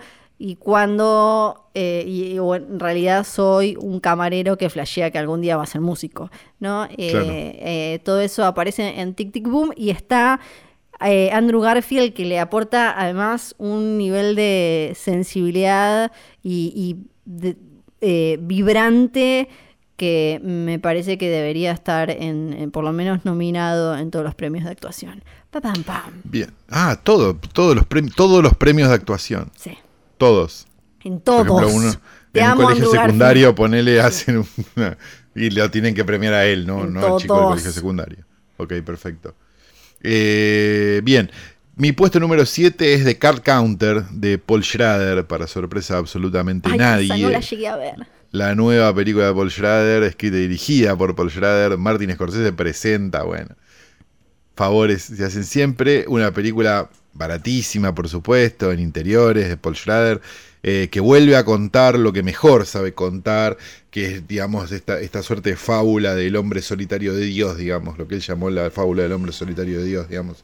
Travis Bickle en Taxi Driver, Light Sleeper, Ferry Form, digamos, este día estos personajes al borde que escriben en un cuadernito cosas y demás, porque han vivido algo que los ha dejado en un lugar este muy eh, choto de la vida, algo, algo, que les pasó y que muchas veces no es culpa de ellos. Eh, la película es increíble, digamos, si tienen ganas de, ver una, no voy a decir es una nueva Taxi Driver porque Taxi Driver es Taxi Driver, digamos, pero, pero, pero hay algo de eso, de esa toxicidad, de, ese, de, ese, de esa vida que, nunca, siempre es una mierda y que todo, que, que solo Schrader nos puede dar, que que nada, me encantaría que haya más películas de Paul Schrader. ¿Qué querés que te diga? Hay pocas. tiene demasiadas pocas películas. ¿Y lo usa bien a Oscar Isaac? Lo, usa bien Oscar Isaac porque Oscar Isaac es, es, eso, ¿viste? Esos actores que, que, que, pueden ser como estar contenidos, como demostrar una furia contenida, llamémoslo de alguna manera, bastante. Eh, no, quiero contar mucho por si no vieron la película, pero, pero me pareció interesante que, es una película que en Estados Unidos se estrenó casi al mismo tiempo de Cry Macho, digamos, y que, y que en Cry Macho vos ves a Eastwood que estaba como como todo el tiempo queriendo abrazar a un mexicano para que se lo recuerde abrazando a un mexicano y a Paul Schrader le chupa todo un huevo. Entonces, o sea, ser, ser punk y de esa edad, digamos, eh, obviamente Clint Eastwood tiene 91 y Paul Schrader tiene 75, pero 75 de Paul Schrader son más que 91 de Clint Eastwood con la vida que tuvo. Este, me parece como genial que, que incluso en, en, las películas, digamos, de, de llamémoslo así, de, del ocaso, este, no esté queriendo agradar, esté queriendo hacer la película se le canta el orto. Así que ese es mi puesto número 7 de Car Counter de Paul Schrader. ¿Mi puesto número 6 ya? Sí, ya puesto número 6, Flor, ¿puedes creer? Pucha. ¿La tenés? Sí, sí. Es una... ¿Las tenés ordenadas o sí, te vas a olvidar una? ¿Cómo voy a llegar yo al puesto número uno y vas a decir, no, me lo olvidé como el año pasado? El año pasado, sí, es verdad. Puede ser, eso puede pasar, eso puede pasar. Eh, esta la vi hace muy poquito porque em, a fin de año siempre hago como un repaso de cuáles me faltaron o cuáles salieron que, que, que, pueden llegar a gustarme mucho. Sí. No sé si vos no la pusiste en Míralos morir, así que entiendo que no está. Es Red Rocket. Y si está, coincide. Es Red Rocket. No la vi todavía porque la copia es una mierda. Yo la vi. Yo la, viste en esa copia? Yo, no la voy a ver en ¿eh? esa copia. Yo la vi. Yo no la vi bien. Yo la vi bien. tenés, buen lejos tiene la copia. no sé, quizás la vi en una. Yo la abrí, yo la abrí en el monitor y fue como, ¿esto qué es este pixel? No, no, voy a esperar. Bueno, yo la vi bien. Eh, bueno. después. sí, de, la película nueva de. Eh, ay, se fue el nombre. John Baker. John Baker, que nos encanta John Baker. Sí, eh, gustamos mucho de, de, Florida Project de Tangerine. Sí. Y acá sigue con esto que casi es eh, una especie de subgénero que mm, leía hoy que eh, hay un crítico o algo así, hoy tampoco no me voy a acordar el nombre de nadie, que le puso algo como Tampacore o una cosa así que Claro, bueno, sí, claro, la parte fea de una zona linda, de una zona donde la gente va de vacaciones, sería una cosa así, ¿no? Y que, es como una versión eh, mostrarte como, sí, la mugre que está cerca de esos lugares o importantes. Esto, eh, acá todo pasa en un lugarcito minúsculo o que parece minúsculo que se llama Texas City, que no es eh, la capital de, nada, es una ciudad en Galveston, adentro de Texas, o sea que... Eh, sí, no todo así como bien lo que se llamaría white trash.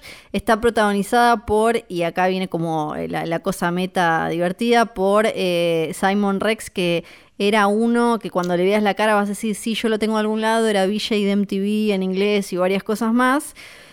Acá hace de un chabón que estuvo, se fue a Los Ángeles como 20 años a ser actor porno y vuelve vuelve a la casa de, su mujer, a la que abandonó durante 20 años para hacerse, para ser actor porno, y que, vive con la madre, todo así como una casa, eh, obviamente, muy, todo es muy precario. Eh, la película la hicieron además en el medio de, la pandemia, casi no ensayaron, eh, así que hay como, hay una cuestión en los diálogos que quizás, que a mí me gustó, pero eh, leí críticas que decían que quizás estaban como medio, eh, medio duros los diálogos, pero ah, eh, yo entiendo que tiene que ver con que debe haber cierto grado, debe haber tenido cierto grado de improvisación extra, más allá de que John Baker suele también trabajar con, con no, actores. que acá pasa también, y, y, sacarles una naturalidad que no, se puede creer.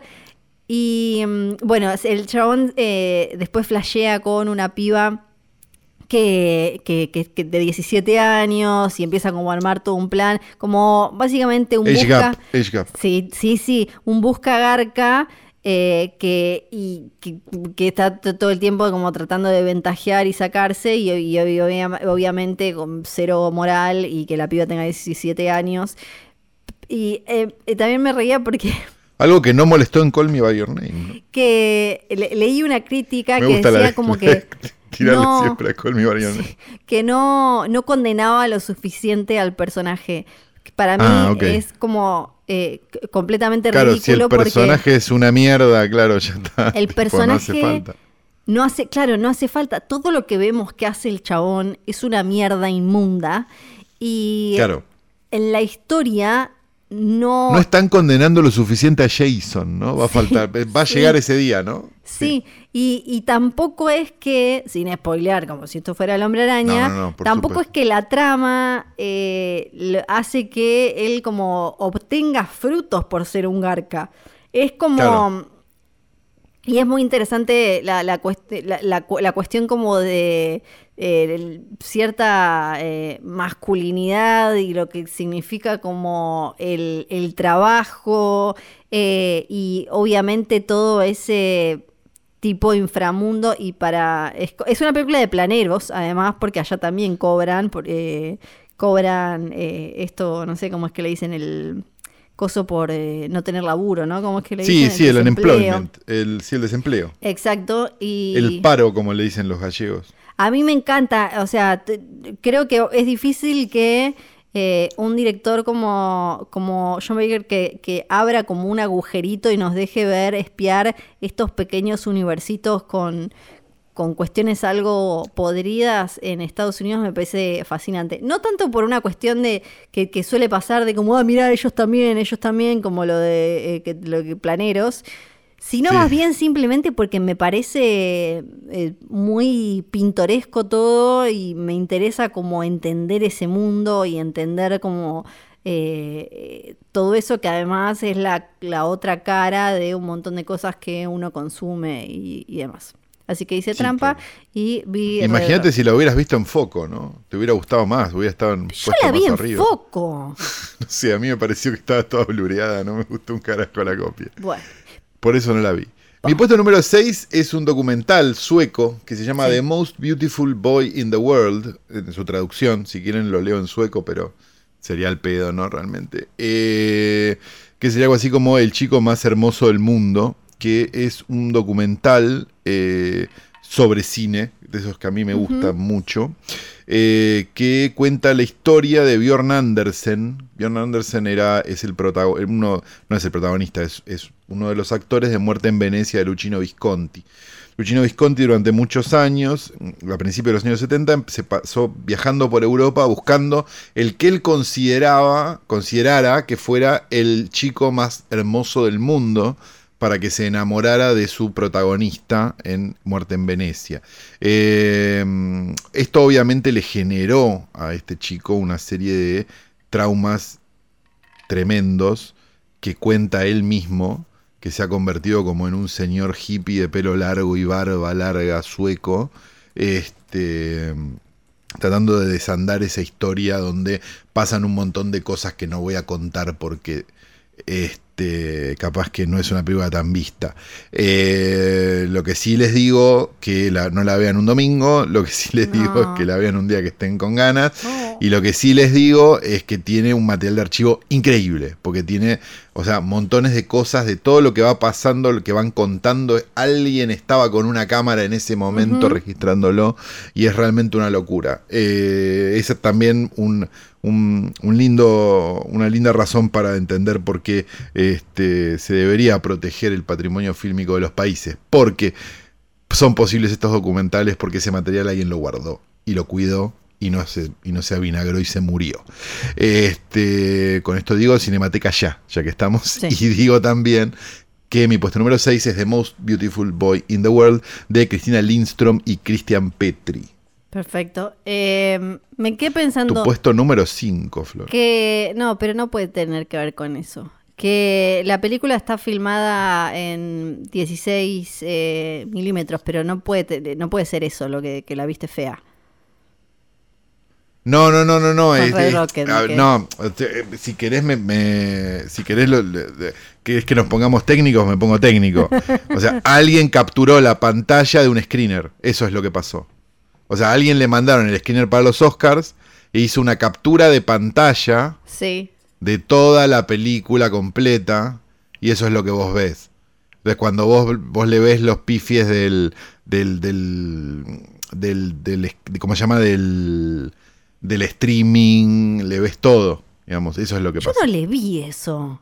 Bueno, te, Bueno, te- tendrás, ah, te, guste- te, te gustó Distancia de Rescate también. Eso Ay, bueno. cosas. Puesto número 5, Sí, Pig. Y esta va en. la dejé honor- afuera. Sí, ya sé. Eh, esta va en honor a, sobre todo a la cerdita que falleció. A la cerdita que falleció, sí, acá. eso fue una historia Sí, tristísima, la sí, verdad. sí. Y eh, sobre todo es porque hubo grandes Nicolas Cage este año, pero me quedé, me quedé con Pig. Más Y- que con el de Wallis Wonderland. ¿te Estuve, estuve ahí, estuve como, lo dudé, Ah. lo dudé, pero me la, la chanchita me ganó. Y además, pará, hay un documental de, de chabones que buscan trufas que me pareció espectacular y me lo guardé. No me acuerdo cómo terminé el otro día viendo eso, que salió este año y me lo guardé para verlo. Como, Ah, como hace el MP. No, no, no, estás, claro, estás en. Parece estás que es en el buenísimo, tema. boludo. ¿Vos qué te gusta? Ay, yo hago Boludo, documentales, meto. boludo. Boludo, eh, eh, no te puedo decir. ¿Cuál es el de los hongos? No, no es el documental de los hongos, no. Ese es increíble. Eh, no, es uno de unos señores que buscan trufas. Según ¿Cómo lo se que vi, yo me lo hongos? guardé. No sé, ahora te- yo me lo guardé ahí. Es señores que buscan trufas. truferos. Fantastic Fungi. Está en Netflix, mira. Ah, genial. Pero esos no son los que buscan eh, los que. No, no, no, pero ¿lo viste ese documental? No, no lo vi. Fantastic Fungi. Ah, No. locura. Locura Bueno, total. Eh, Pig, entonces, eh, y, Pig. Y, sobre, y sobre todo además te la, la pongo con muchas ganas de lo, lo que se viene, el Nicolas Cage que se viene y en homenaje Sí, a no, la no, no, cerdita, estamos, sí. sí. Sí, sí, sí, estamos muy interesados. Yo estoy, estoy Nicolas Cage-less en esta lista, me parece. Pero, pucha. en mi lista. Así que agradezco que lo hayas puesto realmente en nombre de hoy tras noche. Eh, mi puesto número 5 es una película maravillosa que se llama Riders of Justice, que está dirigida por Anders Thomas Jensen y eh, es una película, si no me equivoco, de origen danés, pero puedo estar equivocado porque soy bruto y me confundo un poco a los daneses con los suecos, Sí, con los... No hay problema. ¿no? Este, pero estoy checando el dato en este momento, como para no que, para que no griten al, podcast. Es este danesa, sueca y finlandesa la película. Bueno, pero debe ser danesa principalmente. Después debe ser este, el resto de las cosas. Básicamente pasa algo que no voy a contar, pero hay, hay un accidente, digamos, eh, que tiene un culpable. Este, o mejor dicho, hay. Es más complicado que eso. Pero eh, una serie de personas este, bastante fuera de sí sale a buscar justicia. Digamos, una especie de armada brancaleone sale a buscar justicia y el capitán de esa justicia que se sale a buscar es Mads fucking Mikkelsen. Así que ya con eso, Sí. amigos, no tengo nada más que decir. que arrancó muy bien Si el les año gustan- de si les gustan las películas tipo Big Bad Wolves o, o Prisoners, ponele, eh, van a encontrarse con una película un poco más juguetona, digamos, un poco más, con un poco más de sentido del humor que esas dos, eh, pero bastante prima de esas dos. Así que una película de venganza, amigos, ¿qué más quieren? Eh, Riders of Justice es mi puesto número 5 de Anders Thomas Jensen. ¿Tu puesto número 4? Me puso el número 4. es sola, con Z. Ah, sola, mira, sí. ¿Viste? Ya me la olvidé. Eh, Ya me la olvidé. Ah, no, a mí me, a mí me gustó mucho. Eh, me gusta la idea de una... o sea, me gusta lo mal que suena una película basada en un hilo de Twitter, pero también Sí. me divierte como esta cosa de retroalimentación de ficción y no ficción y bueno, nos queda ahí a ver qué fue cierto de todo y qué no, pero más allá de Sí. eso me parece que es eh, una eh, comedia oscura eh, que, que también es como eh, una historia que expone la eh, no, no solo la, la, situación de vulnerabilidad en la que pueden quedar expuestas y quedan constantemente expuestas eh, trabajadoras sexuales o del mundo erótico, sino también quien se manda en una como, bueno, dale, vamos, y siendo mina, y cómo el, el- deseo masculino es como una especie de... mm, eh, es, como la, la moneda o el material de mayor valor en el mundo. Mientras haya deseo masculino, es como el adamantium, vale más que el oro, que el diamante. Mientras el hombre que quiera algo, eso va a suceder. Todo esto contado eh, en una historia, me parece que la- las actuaciones eh, están súper bien. Eh, acá somos muy fans de la nieta de Elvis y de Riley Keough. Y acá Sí. se suma esta chabona Taylor Page. Em, Puede ser. se escribe Tay- recuerdo los Taylor. Taylor. Taylor, Taylor, Tay- Taylor. Sí, No, verdad, eh, bueno, no sé. Eh, a mí me gustó mucho, me pareció que era un experimento, que a priori parecía un experimento, y- pero el experimento salió bien. Entonces es como doble, es doble mérito. O sea, el primer mérito es haber hecho un experimento, porque es como, bueno, vamos a hacer una película en base a un hilo de Twitter. Ya Sí. ese experimento sa- salió y salió bien, es un montón. No, no, no la tengo en el top 10, pero, pero me parece que me la acuerdo con bastante cariño. Y además es de Yannick Sabravo, una directora que eh, creo que vamos a estar ahí chusmeando a ver en qué, en cómo sigue. Estuvo, eh, laburó en Atlanta, en, en In Treatment, en Terapia, en la nueva, Sí. eh, en Them y eh, hizo Lemon. Yo no, Lemon no la vi, me acuerdo de tenerla ahí para ver y después me olvidé que, que, que existía. Claro. ¿Vos la viste? Y así Lemon. está. No, no. Ah. pero, pero, Ah, pero veo. por lo menos no la tuve ahí para verla. Tu puesto número 4. Mi puesto número 4 es El prófugo de Natalia Meta. eh, La dejé afuera porque vos la pusiste. Pero no tendrías que haber hecho eso. Podíamos Sí. coincidir en puestos. No, no, no, como en porque otros años. como vos expusiste... Que hay una regla nueva. Sí, yo voy poniendo reglas nuevas. ¿Que no vamos a coincidir en ninguna? No, porque como vos expusiste... ¿Qué te comiste estas cuatro que vienen, tres que vienen ahora, de verdad? No, no, Conscientemente. te voy a, no te voy a decir, no te voy a decir. Solo voy No a decir creer. que... Bueno, Mi puesto número 4 es El prófugo de Natalia Meta, eh, una película que eh, todos miramos con dudas porque justamente era de la directora de Muerte en Buenos Aires, ¿no? Una película que si somos amables podemos decir que es fallida. Sí. Este, y la verdad que lo que se logra en esta película es un ejercicio de género muy interesante que no, no fue estrenado como tal, quizás por miedo a que, a que mm, a que, ay, no, van a pensar que es de terror y vamos a perder el público que la va a ver porque tiene el leoncito de, el, osito de, de, Berlín, digamos, este, y ese tipo de cosas, y me parece que es eh, más parecida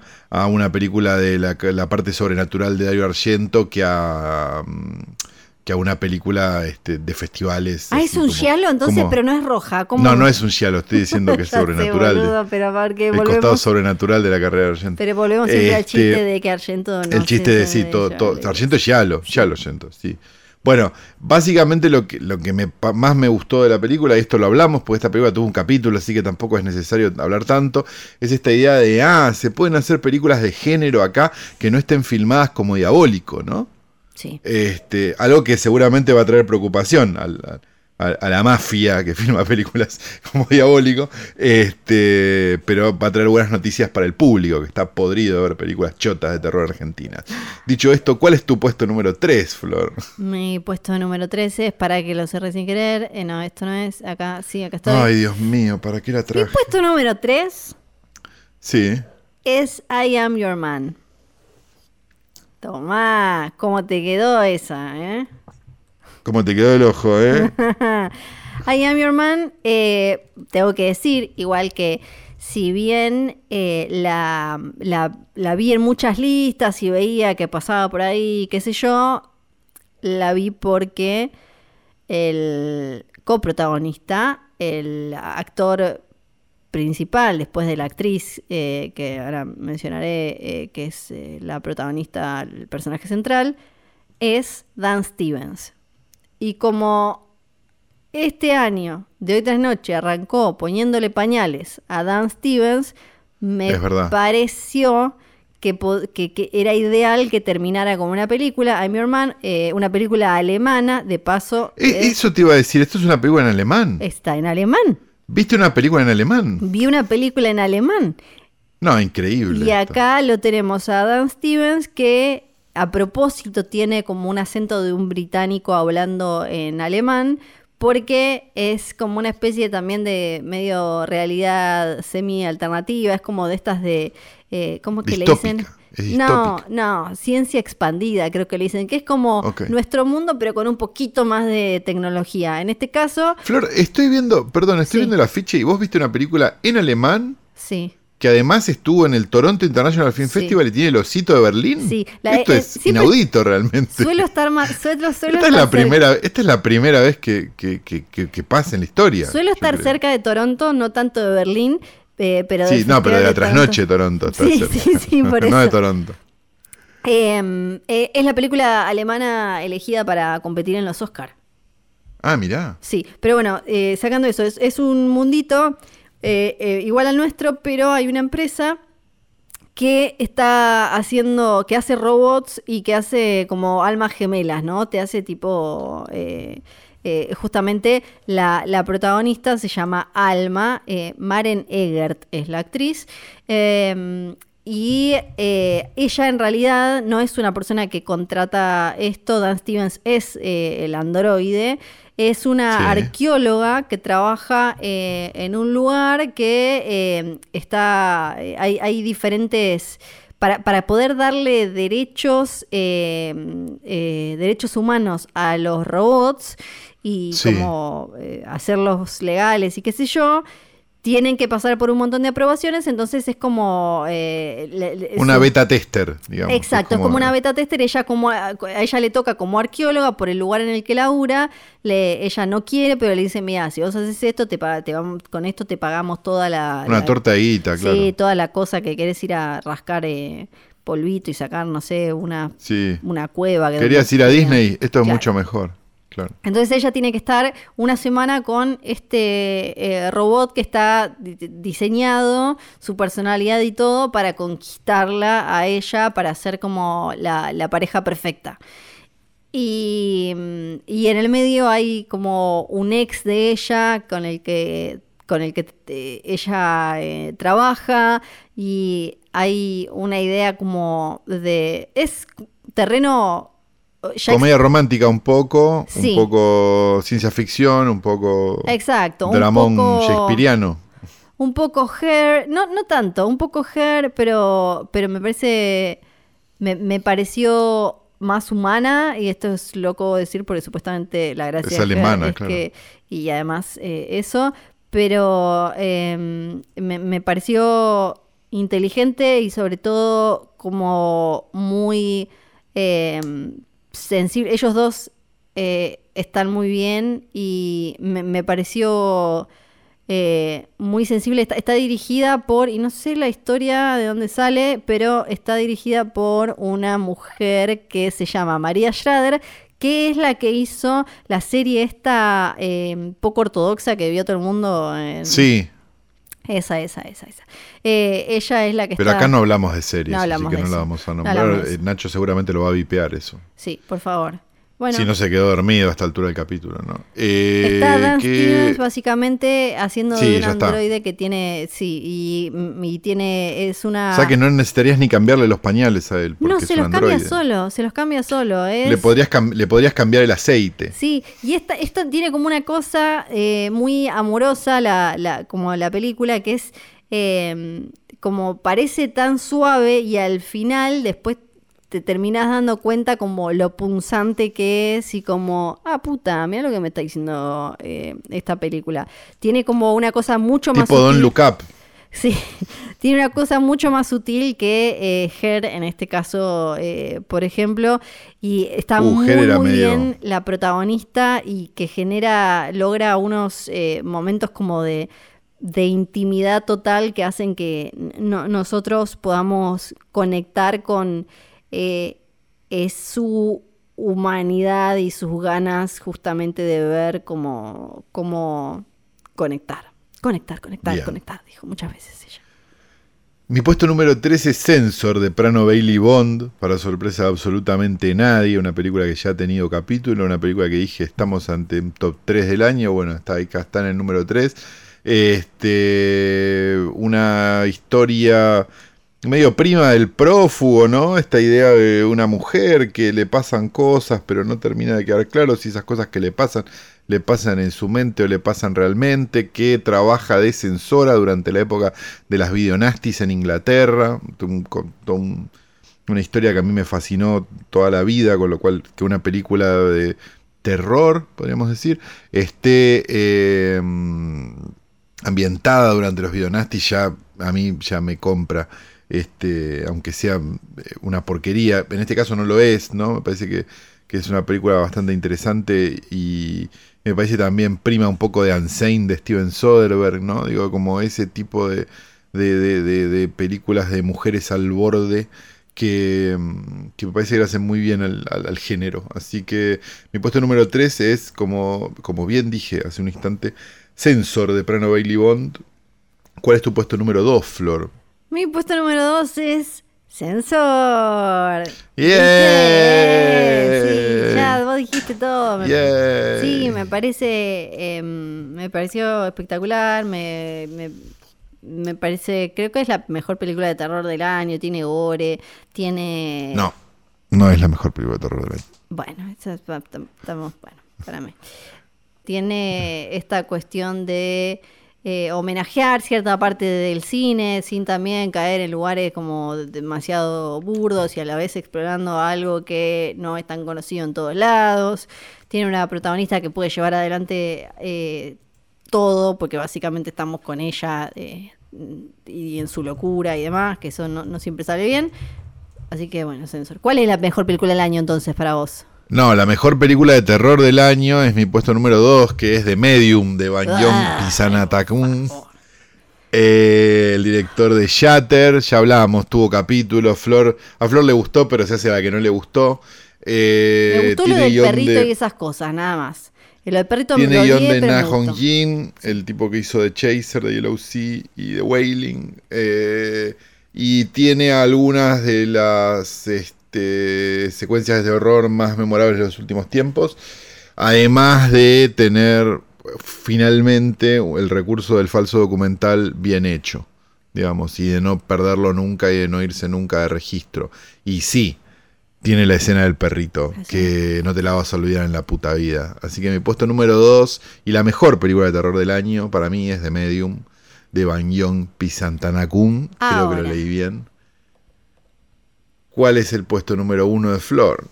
Nos Pará. estamos preguntando todos. Pará, lo que quiero decir eh, Te antes... estás olvidando, o sea, si, si no votaste esto, este podcast no debería existir. Si no voté qué.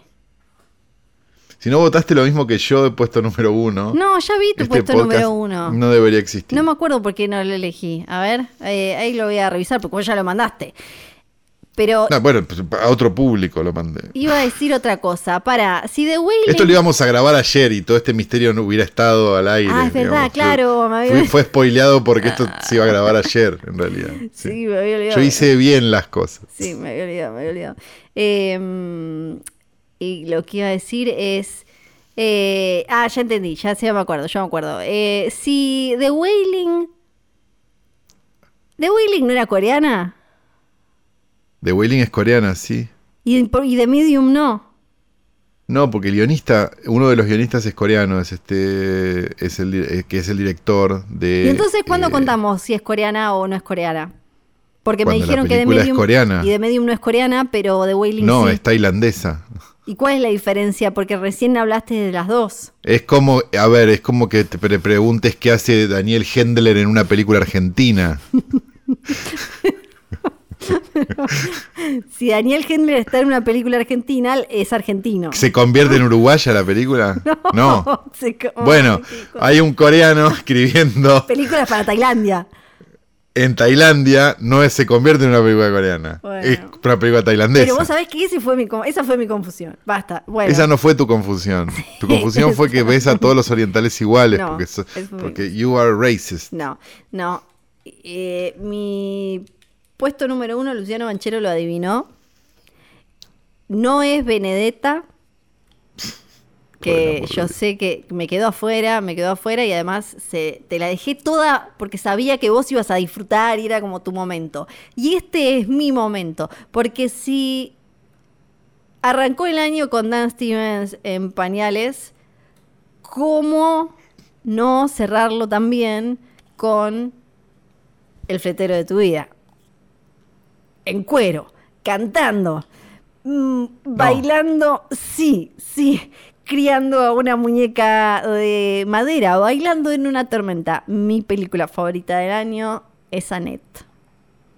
O sea que votaste una película de Leos Carax como mejor película del año y viste una alemana. ¿La viste en alemán o la viste en inglés? La vi en alemán. La alemana. La vi en alemán. No, este es un año uh, para la sorpresa. ¿Viste? Flor el año que viene de- desde Locarno, cubriendo. Sí. Esto es increíble, Sí. realmente. Está- estás con el tema del prestigio. Eh, Estoy muy con eso. El año que viene empiezo a, a entender del todo la cuestión de los festivales. eh, y, Ah, muy bien. Y me empiezo a poner. está. eh, Ah, ya, ya veo gente preocupada por esto que estás haciendo como un chiste. sí, sí. sí, sí. Este, bueno, ¿ten- ¿tenés algo más para decir de esto? No, o, me o parece- simplemente querías que despertar la furia en mi persona porque te había gustado sí, Net y sí. generar un paso de comedia. No, está bien que te haya gustado Pueden ir a No- no escuchar es el, el- una película que a mí me gustó mucho. pero- el capítulo, pero eh, para mí tiene todo. Eh, es una eh, película que podría haber igual salido en, en- en otra década y, mantenerse eh, en el mismo lugar y a la vez creo que en esta época sacude, igual que tu puesto número uno, sacude y es eh, transgresora y es por lo menos... porque es fácil ser transgresor, pero más allá de eso tiene como ganas de algo con esa eh, transgresión y con ese sacudirte como público. Pasemos a tu puesto número uno. Mi puesto número uno es obviamente Benedetta de Paul Verhoeven, la mejor película de este año y del año que viene. De hecho, en el top 10 del año que viene la voy a votar primera de vuelta. Pero no se puede. Este, sí se puede. Si vos votaste Historia del Oculto, entonces yo puedo votar Benedetta dos años seguidos. Eh, nada, es una película de Paul Verhoeven. Paul Verhoeven, me parece que hay muy poca gente que pueda filmar como filma Verhoeven. Me parece que hay muy poca gente que a la que se le permite hacer una película, está bien, con muy poco presupuesto y con 400 europeos poniendo guita, ¿no? Digamos, también esta película es posible gracias a eso y no tanto gracias a, a, a, que, a, que, a que el mundo del cine está tan este tan vivo en este, en este segmento, ¿no?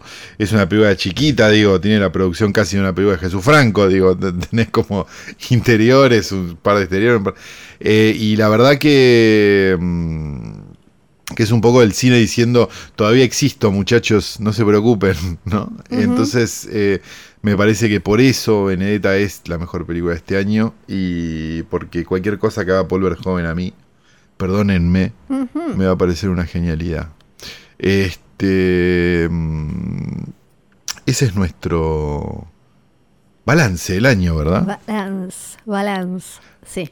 Nos hubiéramos pues deberíamos preguntarnos, me parece, como para cerrar esto, cuántas vimos en el cine, ¿no? De todas estas. Ay, sí. Yo ninguna. No, em, yo tampoco. Estoy viendo. No, Ninguna. Ninguna. Eso habla un poco del estado de las cosas, ¿no? Porque fuera de la pandemia, digamos, saquemos de lado, o sea, hubo cines una cantidad de meses este año ya. Sí. Digamos, entonces nosotros deberíamos haber visto alguna de las mejores películas del año en el cine y por alguna razón, o mejor dicho, está clara cuál es la razón, no la estamos viendo. Entonces, eh, el mensaje que yo quiero dar, por lo menos no, no, la voy a meter a flor en este quilombo, es este cada vez que vean un oligofrénico festejar una película nueva de superhéroes, agarren un matafuego y rompanselo en la cabeza. Porque nos está destruyendo lo poco que tenemos. Pero yo también miro películas de superhéroes. Está perfecto, pero no las festejás. Vos sabés la diferencia entre una cosa y la otra. Vos sabés la diferencia entre la toxicidad y la no toxicidad lo tenés claro, digamos, tenés claro qué es una película y qué es otra cosa. Eso está perfecto y por eso este podcast existe también. Yo estoy hablando de un segmento muy particular. Sí. De, los comunicadores. Este, Porque venimos de, Que para mí a esta altura ya tienen sangre en las manos, entonces ya me empieza a molestar a nivel físico. tenemos que, si estás escuchando esto en un futuro muy muy lejano o algo así, esto está saliendo. Y Calo le rompió un matafuego en la cabeza. Ah. La explicación es que em, eh, venimos de semanas en las que, eh, como ya eh, hablamos, Spider-Man, la, la, película em, Sin Camino a Casa, ocupó, creo, como el. ¿Cuánto? El 95% de las salas. El 95% de las salas. Hizo una cantidad de millones. El 95% de las salas. Sí hizo muchísima, muchísima plata en muy poco tiempo. Estamos hablando de nuestro país, en todo el mundo también, pero lo que nos importa acá es, eh, son nuestros números y ese es el debate de, bueno, ¿qué hacemos? ¿Qué? No, no, no, no es un debate, es ilegal. Ya sé, ya sé. Digamos, no, no, es un tema de debate, hay una ley que no se está cumpliendo. No, digo el debate de que, que, ya acá ya lo hablamos mil veces y otro día lo podemos hablar más de, ah, bueno, pero si la gente lo va a ver es porque la gente quiere ver eso pero cerremos acá, que ya, ¿cuánto dura esto? Mira, me voy a fijar. No voy a entrar en. yo, vi, una justificación bastante oligofrénica sobre eso, de es lo que la gente quiere. Eh, sí, pero si la gente pudiera elegir, también querría otra cosa. O sea, si solo vas a la verdulería y hay papas, no es lo que la gente quiere, es que hay papas en la verdulería. Entonces, capaz, si hubiera un brócoli, alguien lo elegiría. Pero ¿sabes qué? Vas a la verdulería y solamente hay papas. Entonces, ese es el problema. Qué rico. Bueno, papas igual. No, son ricas igual. Pero la papa pisada, que es lo que te están dando de comer. Sí, no está tan buena. capaz no está tan buena. Sí, déjame eh, por lo menos cocinarme como yo quiera la papa. Claro, exacto. Eh, estamos en condiciones de decir que este capítulo ha llegado a su fin, ¿verdad? No sin antes, y este año ha llegado a su fin también. No sin antes decir Bebe Sanso, no sin antes decir Johnny Nico, Nico y John, no sin antes decir que este capítulo fue grabado de manera telemática. Estamos. Nos estamos viendo por Meet. Yo estoy muy fachero. Flor. Flor tiene el pelo, la humedad, la verdad, le ha hecho estragos. Sí. Este, pero bueno, por suerte no lo tienen que ver. Este, porque no fuimos contacto estrecho. Vos No. sí, pero lo fuimos la semana pasada. Sí. Este, y nos queríamos, pero no nos queríamos sentir afuera. Entonces Nah. lo grabamos así. Nacho Gartechi en este momento, cuando le lleguen dos grabaciones que va a tener que poner en sincro, nos va a putear de colores. Que ha sido quien ha editado a la perfección este episodio, un 31 de diciembre, para que ustedes lo tengan ahí ese día y no digan, ay, no salió capítulo esta Sí semana. salió, sí Bien. salió, sí salió. Sí salió capítulo esta semana. Acuérdense, Eh, quiero sí, decirles adelante. cosas. Eh, Por favor. También esta semana, ayer tuvieron capítulo nuevo de Space según hoy tras noche.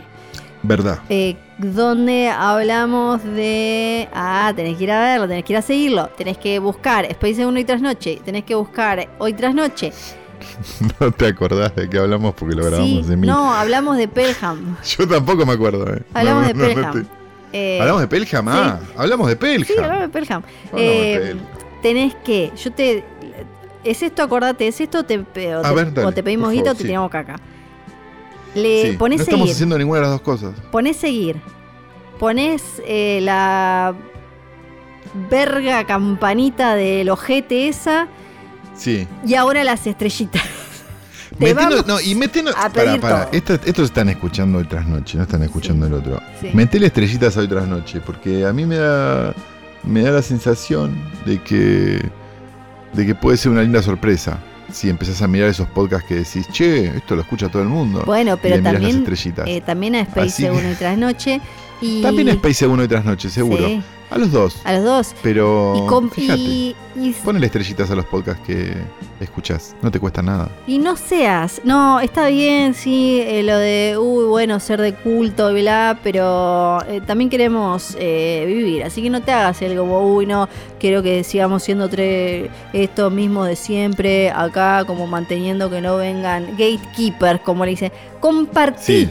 Hoy tras noche, decile al mundo, tenés Claro, alguien decía al que- mundo que le gusta. Exacto, che, vení, mira, esto hablan de películas y a veces de caca, o de caca y a veces de películas, como lo quieras Sí. pre- presentar. Compartí, compartí que es gratis, no te estamos pidiendo, sino te vamos a ir a buscar y todas esas cosas. Esto es lo que tenemos. sabemos Sí. todos los que nos escuchan. Todos. Entonces podemos empezar con otros métodos también. Sí. Nos encontramos entonces en 2022. Espero. Mi nombre es Santiago Calori. Yo soy Fiorella, contacto estrecho, Sargenti. Chao.